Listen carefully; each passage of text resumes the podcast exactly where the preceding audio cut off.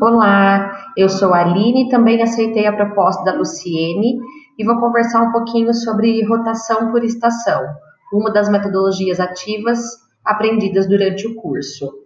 Na rotação por estações, é, uma das propostas é a elaboração de experiências que favoreçam o dinamismo das atividades para que fique mais interessante para que as crianças possam desenvolver.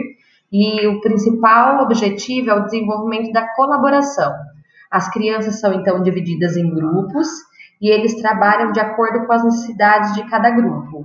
Eles compartilham descobertas, aplicam conceitos, e uma dessas estações pode sempre estar voltada para o desenvolvimento de tecnologia digital.